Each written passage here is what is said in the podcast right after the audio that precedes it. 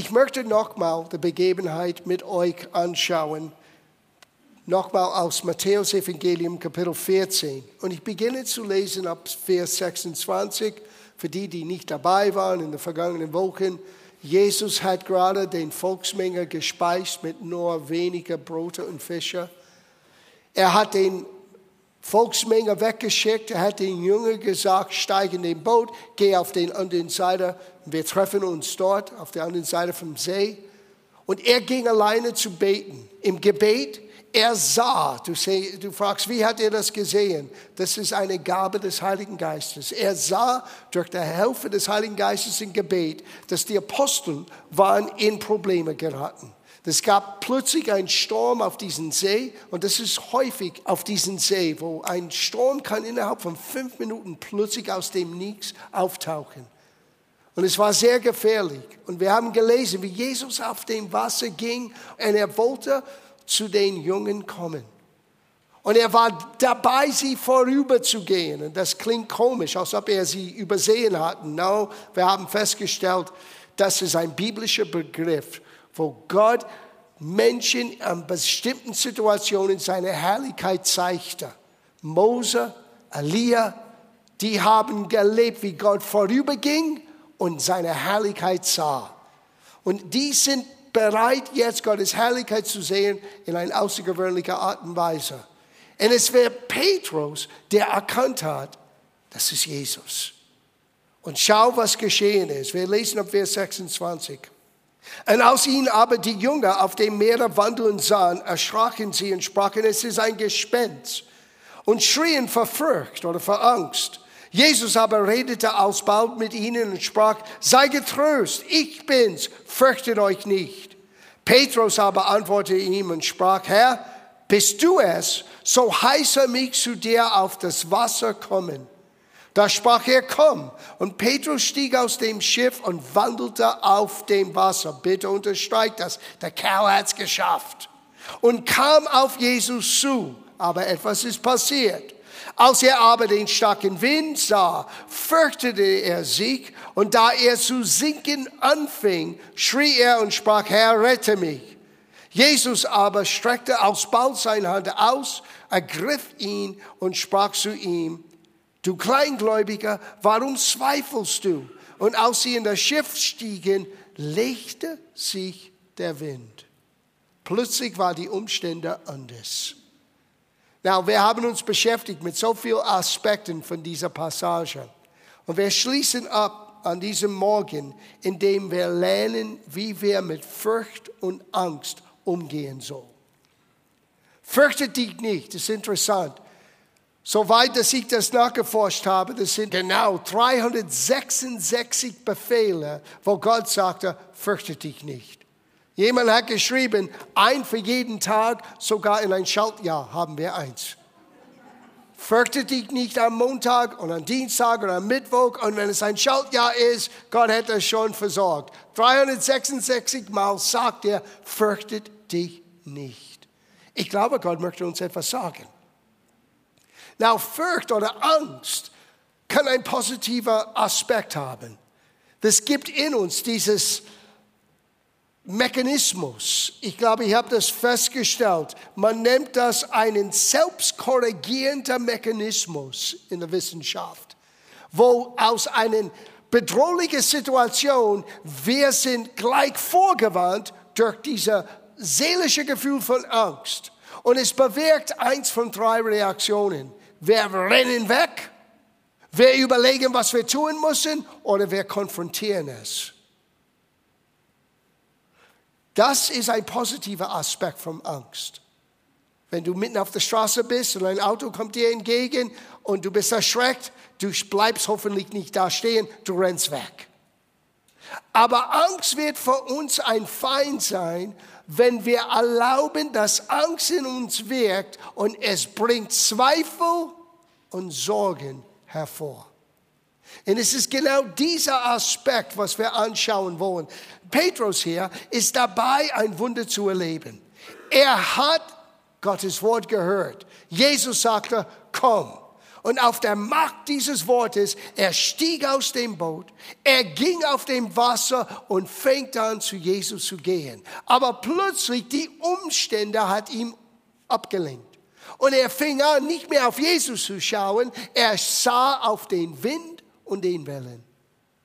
Als ob Wind und Wellen haben etwas zu tun mit seiner Fähigkeit, auf dem Wasser zu gehen. Und wir haben es schon vor Wochen gesagt, sag mir bitte nicht, wenn es ruhiger Gewässer ist, dann ist es einfacher, auf dem Wasser zu gehen. Es spielt keine Rolle. Normal ist es nicht, auf dem Wasser zu gehen.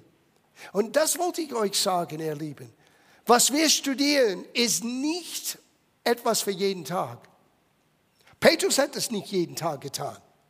Gott ruft uns nicht aus dem Boot jeden Tag. Aber es gibt diesen Schicksalsmomenten, wo Gott ruft spezifisch, sei bereit aus deinen Sicherheitszone. Dieses Boot repräsentiert unsere natürliche Sicherheit. Da fühle ich mich sicher, aber du bist nicht sicher in der Boot. Ein Sturm tobt. Wo der einzige Ort der Sicherheit ist, ist dort zu sein, wo Jesus ist. Und in dieser Begebenheit, er ist auf dem Wasser. Und der einzige Weg, zu ihm zu gehen, musst du auch auf dem Wasser gehen, zu ihm zu kommen. Und Petrus hat begonnen, hier ein Wunder zu erleben. Aber als Angst kam, als er auf den Umständen schaute, es bewirkte in ihm Zweifel. Und Jesus hat ihn gefragt, warum hast du gezweifelt? Warum war dein Glauben, dein Vertrauen in diesem Moment so klein geworden? Du hast gerade dabei ein Wunder erlebt und du hast es losgelassen. Für uns als Gemeinde, ich habe euch gesagt schon im November, wir waren in einer schwierigen Situation und ganz ehrlich gesagt, es sah im Natürlichen, wenn man schaute auf die vergangenen Monate, unmöglich dieses Jahr gut abzuschließen. Ich habe euch das erzählt und die Resonanz war nicht gleich gewaltig. Und dann habe ich begonnen, im Natürlichen ein bisschen Druck zu geben. Und Gott hat zu meinem Herz gesprochen, was magst du? Entweder bist du auf dem Wasser, ist erstaunlich, Gott hat mir diese Botschaft gegeben im Sommer. Ich war am Strand in Kalifornien. Das gab keinen Druck. Bin spazieren gegangen und Gott sagte, das nächste, was ich für dich habe, für die Gemeinde, ist Tipps für Aussteiger. Und ich wusste genau, was er meinte. Ich fand den Titel ganz lustig. Ich sagte, niemand wird verstehen. Tipp für Aussteiger, was möchte der Pastor uns sagen? Ich hatte damals nicht gewusst, dass ich selber aus dem Boot steigen muss. Und für mich das Boot war nicht meine Position zu benutzen, etwas im Natürlichen zu bewegen, sondern wirklich ehrlich zu sagen, hey Gott, du musst es schaffen euch zu sagen, hey, das ist die Situation. Und dann mit einer Ruhe in den nächsten Wochen anzugehen, wissend, dass Ende des Jahres kommt. Und als ich heute die Information bekommen habe, ich dachte, Gott, du hast doch recht. Gott, du weißt genau, wie wir auf dem Wasser gehen können nach 43 Jahren mit Jesus zu gehen, ich lerne immer neu, was es heißt, mit ihm zu ziehen. Na, dank sei Gott, er tut das nicht jeden Tag. Aber es ist diese Momenten, wo du mit ihm auf dem Wasser gehst und du wieder in dein Boot kommst, sieh, die sind wieder, die sind nicht irgendwo geflogen zu den anderen Seite, sind wieder ins Boot gelandet. Wieder ganz normal auf der anderen Seite gesegelt, ja. Und so ist es für uns. Wir gehen ganz normal in unser Alltag wieder, aber wir sind anders. Now, aus den zwölf Aposteln, nur einer war wirklich von dieser Begebenheit anders. Die alle haben ein Erlebnis erlebt, aber nicht wie Petrus. Und so, falls du in einer Situation bist, wo du fühlst, dass du immer noch auf dem Wasser bist, wisse, die Umstände werden dich ablenken. Lass Sorge und Zweifel nicht hinein. Das ist die Botschaft von dieser Begebenheit. Schau aber auf Jesus und komm zurecht mit deinen Ängsten. Weil hier ist ein Ort, wo Gott uns am meisten verändert. Wir wissen, was Gottes Wille war für Petrus in dieser Situation. Jesus sagte, komm. Er wollte, dass er auf dem Wasser geht. Gott hat nicht verursacht, dass er singt. Petrus hat das verursacht, als er seine Aufmerksamkeit den Wind und Wasser mehr geschenkt hat, als das Wort und auf der Person Jesus. Aber auch in dieser Situation, das ist so tröstend zu hören, als er sagte, Jesus, helf mir, Jesus streckte sofort seine Hand aus. Das ist wunderbar zu wissen.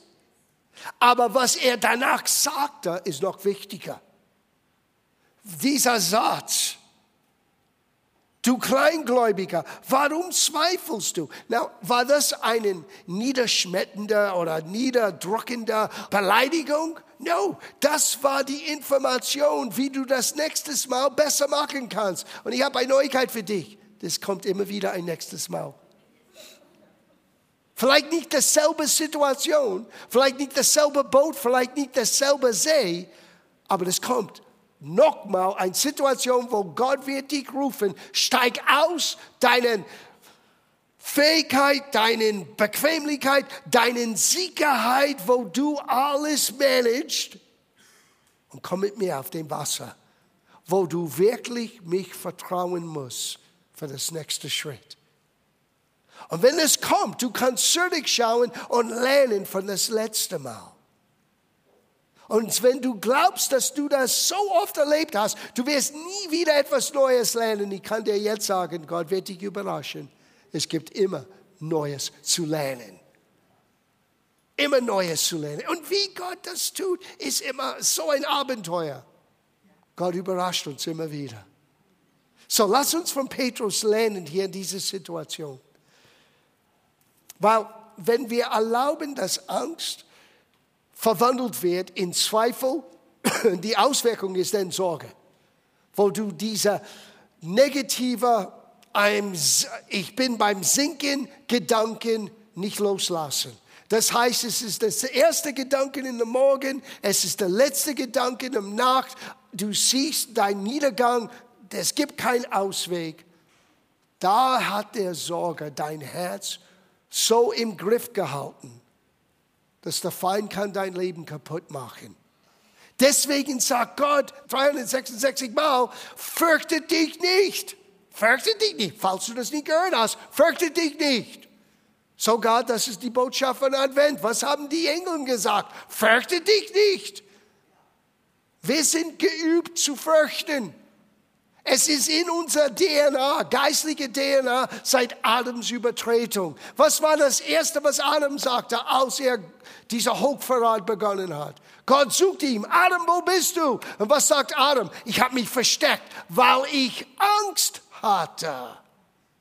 Wir müssen wissen, dass diese natürliche Angst uns vom bedrohliche Situation zu warnen, das ist eine positive Sache. Aber dieser Zustand von Angst, wo wir wegrennen von Gott, wegrennen von seinem Plan, wegrennen von das, was wir konfrontieren müssen, das kommt aus der alten Natur.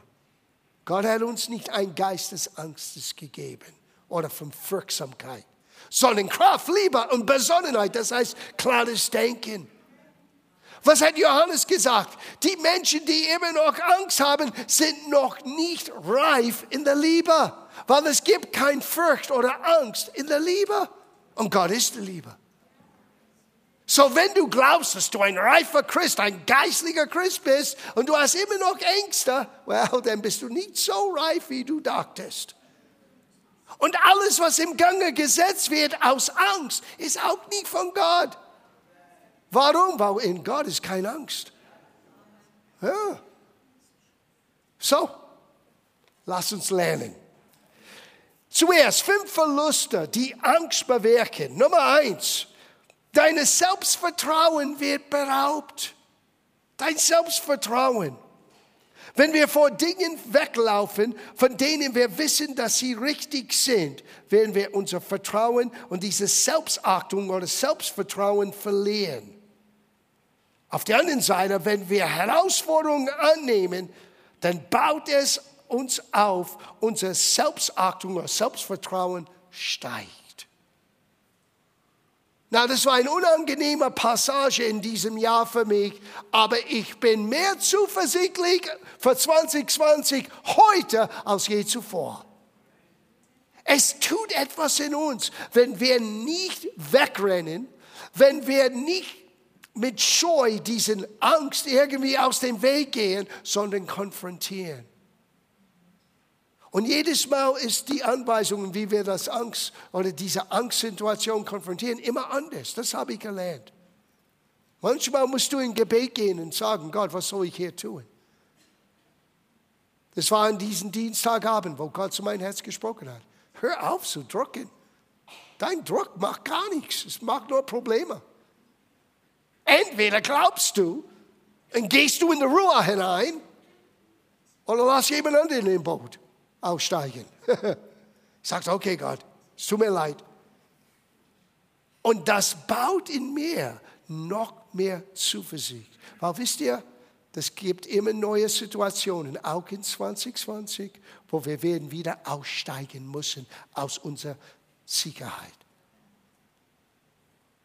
Und du baust auf der vergangenen Sieg. Aber wenn du Angst Raum gibst, es wird dich gefangen nehmen. Ein Zustand von Angst ist ein Qual. Deswegen heißt es, Angst macht Pein, glaube ich in, in der Schlachterübersetzung. Es bringt mit sich so viel Schmerz. Deswegen ist es nicht von Gott. Das zweite ist Verlust der Bestimmung. Du verlierst deine Bestimmung. In Angst zu leben wird uns aufhalten, das Potenzial, das Gott in uns gelegt hat, voll auszuschöpfen. Gott sieht in dir ein Held. Gott sieht in dir ein mächtiger Mann oder Frau Gottes. Gott sieht in dir eine, der in Christus ist, der vermag alles, weil Christus macht dich stark. Aber wenn wir Angst Raum geben, wir schrecken zurück. Und wir sind etwas anderes als was Gott hervorbringen möchte. Das Dritte, wir verlieren unsere Freude. Hast du je ein fröhlicher Angsthase gesehen? Ehrlich. Die Freude am Herrn ist unsere Stärke, aber hast du je einen Mensch gesehen, der voll Freude ist, der voll Angst ist? Unmöglich. Es wird deine Freude von dir, deine Lebensfreude wegrauben. Und wir verlieren dieses innige Beziehung mit Gott, die wir brauchen. Was hat diesen Angst und Zweifel hervorgebracht? Die Aufmerksamkeit und Augenmerk auf Jesus wurde auf etwas anderes gerichtet. Solange Petrus auf Jesus schaute, solange Petrus auf das Wort komm reagierte, hat er ein Wunder erlebt. Und das Letzte ist, Verlust für Gott zur Verfügung zu stehen. Die Angst wird uns so weit zurücktreiben, dass wir uns nie wieder wagen zu sagen, Gott, hier bin ich, benutze mich. Weil du wirst sagen, das letzte Mal, dass ich das gesagt habe, bin ich durch die Hölle gegangen. Das mag ich nicht nochmal. Pastor, ich habe jetzt Gott gebeten, dass er mich benutzen möchte und alles ist schiefgegangen in mein Leben. Und ich denke, du bist genau dort, wo du sein musst. Ich weiß, dass die Zuhörer möchten das nicht hören. Aber wenn du dran bleibst, wenn du deine Angst konfrontierst, wenn du hörst, was Jesus sagt, hey, zweifel nicht. Lass dein Glaube nicht klein sein, lass dein Glaube in diesem Moment wachsen. Wie? Konfrontiere diesen Angst. Konfrontiere diese Situation, das, was brüllt in deinen Herzen, in deinen Gedanken. Das schaffst du nicht. Du bist nicht gut genug. Du bist nicht fähig genug. Du hast nicht genügend. All diese Dinge. Wenn du es konfrontierst, du wirst sehen, wie Gott einen Weg schafft. Und dann wirst du nochmal wissen, es hat nichts zu tun mit unserer Leistung, es hat zu tun mit seiner Treue. Amen. Menschen machen einen großen Fehler, weil sie glauben, dass alles ist abhängig von ihrer Stärke im Glauben, statt in, zu wissen, Er ist der Anfänger und Vollender unseres Glaubens. Sei total an den Ausgangspunkt. Meine Stärke und Zuversicht ist nicht in John, es ist in Jesus. Und immer wieder muss ich neu lernen, wo John am Ende ist und wo Jesus mich voranbringen kann, weiter als ich je dachte. Und wir alle brauchen das. Interessant, wo wir lesen, das ist auch eine wichtige Aussage. Matthäus 14, Vers 30. Petrus aber die hohen Wellen sah, erschrak ihn. Und im selben Augenblick begann er zu sinken. Das habe ich vor Wochen gesagt. Wann beginnst du zu sinken? Im Natürlichen, du beginnst nicht zu sinken, du sinkst. Wie ein Stein, bumm. Aber Petrus ist auf dem Wasser gegangen. Und solange dass er sein Augenmerk, sein Herzen auf das Wort kommen, auf Jesus gerichtet ist, blieb er oben auf der Oberkante. Sobald dass er schaute auf den Wind und Wellen, er fing an zu sinken. Und das ist so ein Bild für uns, wie es in uns angeht. Wenn wir den Situationen Raum geben, wenn Gott uns ruft, das ist immer eine Herausforderung. Das war in der zweiten Woche, ich sage es nochmals, es ist notwendig. Bevor diesen Bungee Jumping, weil Gott sucht kein Extremsportler geistlich, die nur Wahnsinns versuchen, weil wir wollen sehen, wie groß Gott ist. No, no, no. Petrus sagte gleich am Beginn, Jesus, wenn du es bist, gib mir einen Befehl. Es geht nicht um Mut zu zeigen, es geht um hören, was Gott will. Und wenn Gott sagt, das ist der Weg, ich möchte, dass du aus deinem Boot steigst, dann kannst du mit Zuversicht nur dann aus dem Boot steigen. Aber wenn du auf dem Boot steigst, kommt die Realität. Die Windenwellen, die immer da waren, werden plötzlich größer in deinen Augen. Die Situation wird plötzlich bedrohlicher sein. Du bist in ein Gottesdienst, du hast etwas gehört, du weißt, Glauben ist hineingekommen und am Montag stehst du auf und du denkst, oh mein Gott, was habe ich jetzt getan? Das ist der Wind und Welle. Du musst zurückkehren zu dem Moment, wo du weißt, dass du weißt, dass du weißt, dass du weißt. Sieh, das ist meine Definition von der Glaube, biblischer Glaube. Es ist, wenn du weißt, dass du weißt, dass du weißt, dass du weißt, was du weißt. Niemand kann dich rausreden. Niemand kann dich überreden. Du weißt es. Du hast vom Himmel gehört. Aber jetzt musst du zurückkommen mit den Situationen. Und es ist genau in diesem Moment, wo du eine Veränderung erlebst oder wo du eine Veränderung erleben kannst. Hier ist die Gefahr. Und so viele Christen haben das erlebt. Die haben versucht, aus ihrem Boot zu steigen und waren nicht vorbereitet auf die Realität der Wind und der Wellen. Die fingen an zu sinken. Die lernen nicht von Jesus und sie schwimmen zurück zum Boot, steigen wieder ein ins Boot und sagen, nie wieder. Nie wieder.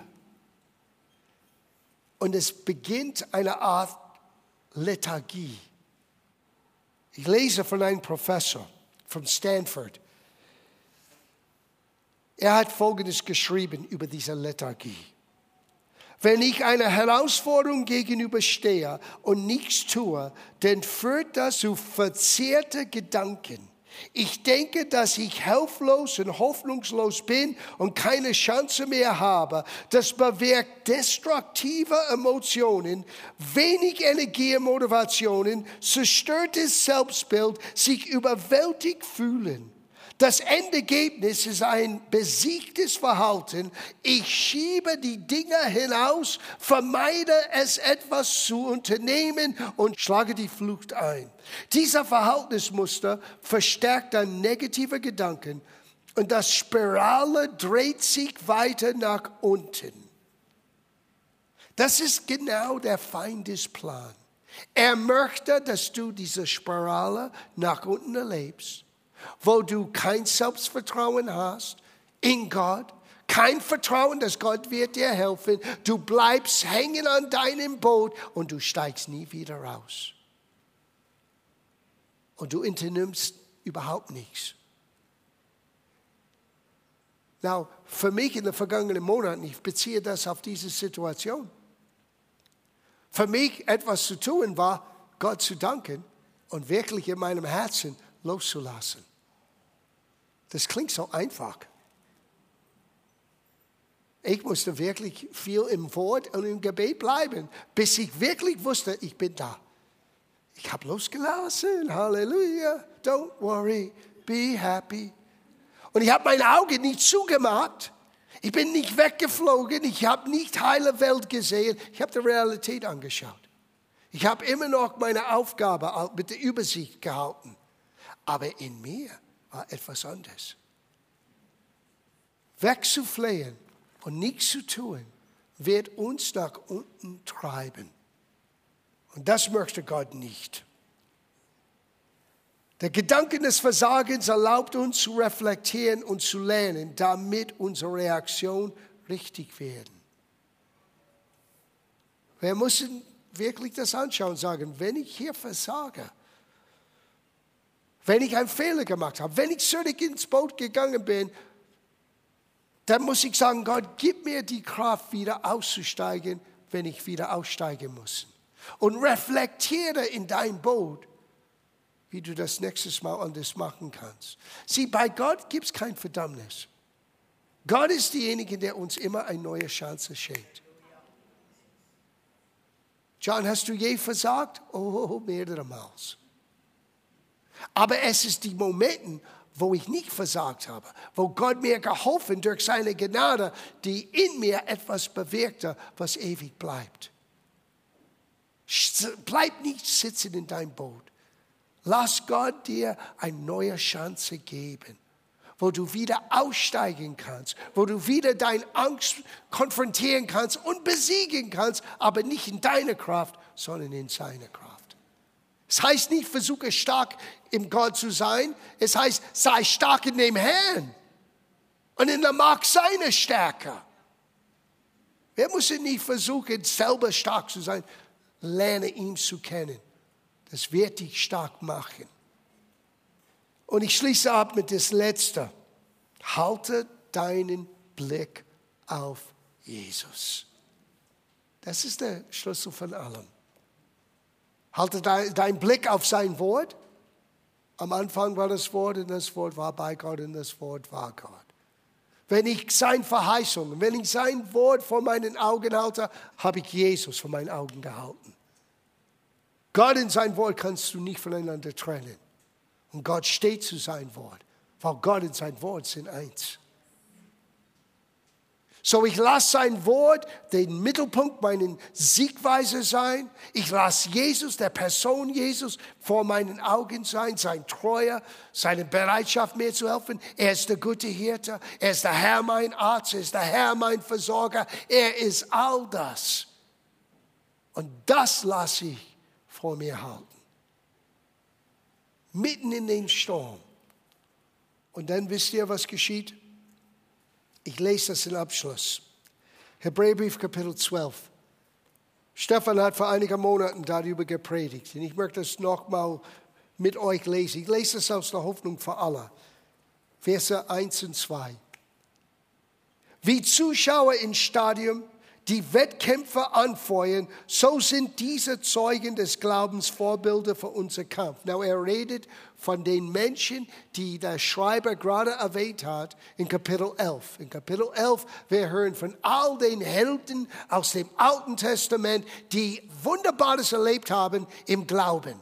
Und die sind wie unser Fans, die feuern uns an, die betrachten, ich weiß nicht, ob sie betrachten alles, was wir tun, aber das Bild hier ist, er vergangenes Glaubensleben sollte für uns bewirken wie ein Fan, wie gestern in der 90. Minute, als der 18-Jährige auf dem Feld kam und wieder ein Tor schießt. Für alle FC Bayern Fans. Wo seid ihr? Okay, gut.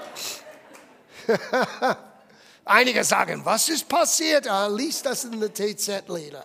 Okay, später. Die sind für uns. Wie Fans, die uns anfeuern, hey, wir haben es geschafft, er schafft es auch. Aber schau, wie sie das geschafft haben und wie wir das schaffen können. Darum wollen wir alles ablegen, was uns in diesem Kampf behindert. Übrigens, du bist in einem Kampf. Vielleicht hast du es nicht gemerkt. Das ist noch nicht zu Hause. Wir leben in Feindesgebiet. Wir gehören Gott an. Wir sind Kinder des Lichtes. Das Königreich Gottes steht uns offen, aber wir sind noch nicht im Himmel. Hier ist Feindesgebiet. Bis Jesus zurückkommt, bis Jesus alles in Ordnung bringt, wir sind mitten in einem Kampf. Sei nicht überrascht. Darum wollen wir alles ablegen, was uns in diesem Kampf behindert. Vor allem die Sünder. Na, was ist Sünder? Alles, was uns ablenkt von Gott. Pastor, ist das das Sünde? Das ist, no, no, wait a minute. Ich werde nicht deine Liste für dich ausfüllen. Die Antwort, was ist Sünde, ist ziemlich unkompliziert selber zu entdecken. Was du jetzt tust, denkst oder sagst, könntest du das mit reinem Gewissen für Jesus tun? Sagen, denken? Wenn nicht, lass den Finger weg. Ziemlich unkompliziert. Gut, wir gehen weiter. Vor allem die Sünde, die uns immer wieder fesseln will. Das ist, was Sünde tun möchte. Möchte ich gefangen nehmen. Mit sehr Ausdauer. Sehr, das heißt Entschlossenheit. Nicht loslassen. Konstant sein. Mit sehr Ausdauer wollen wir auch noch das letzte Stück bis zum Ziel durchhalten. Wisst ihr, das letzte Stück ist immer das Schwierigste. Das Schwierigste in diesem Kampf ist gerade vor der Ziellinie. Gerade vor dein Wunder, gerade bevor alles zustande kommt, was Gott verheißen hat, du möchtest alles wegwerfen. Wisset, in dem Moment, du bist nah dran. Lass nicht locker. Sehr Ausdauer. Oh, I like that. Dabei wollen wir nicht nach links oder rechts schauen, sondern allein auf Jesus. Warum? Ja, er hat uns gezeigt, wie man diesen Lauf beginnt und als Sieger ans Ziel gelangt. Gott möchte, dass du als Sieger ans Ziel gelangst. Nicht nur gerade, ich habe es überlebt. Er möchte, dass du als Sieger am Ziel, Ziel erlangst. Weil große Freude auf ihn wartete, erduldete Jesus den schmackvollen Tod am Kreuz. Jetzt hat er als Sieger den Platz an den rechten Seite Gottes eingenommen. Und keiner von uns sind berufen, so zu erleben, was er erlebte. Aber er ist für uns ein Beispiel. Die Schlachterübersetzung sagt, Lass dein Blick nicht wegkommen von Jesus. Er ist der Anfänger und Vollender deines Glaubens. Er hilft uns, aus dem Boot zu steigen. Er gibt uns die Fähigkeit, ans Ziel als Sieger zu kommen. Und das ist der Plan Gottes.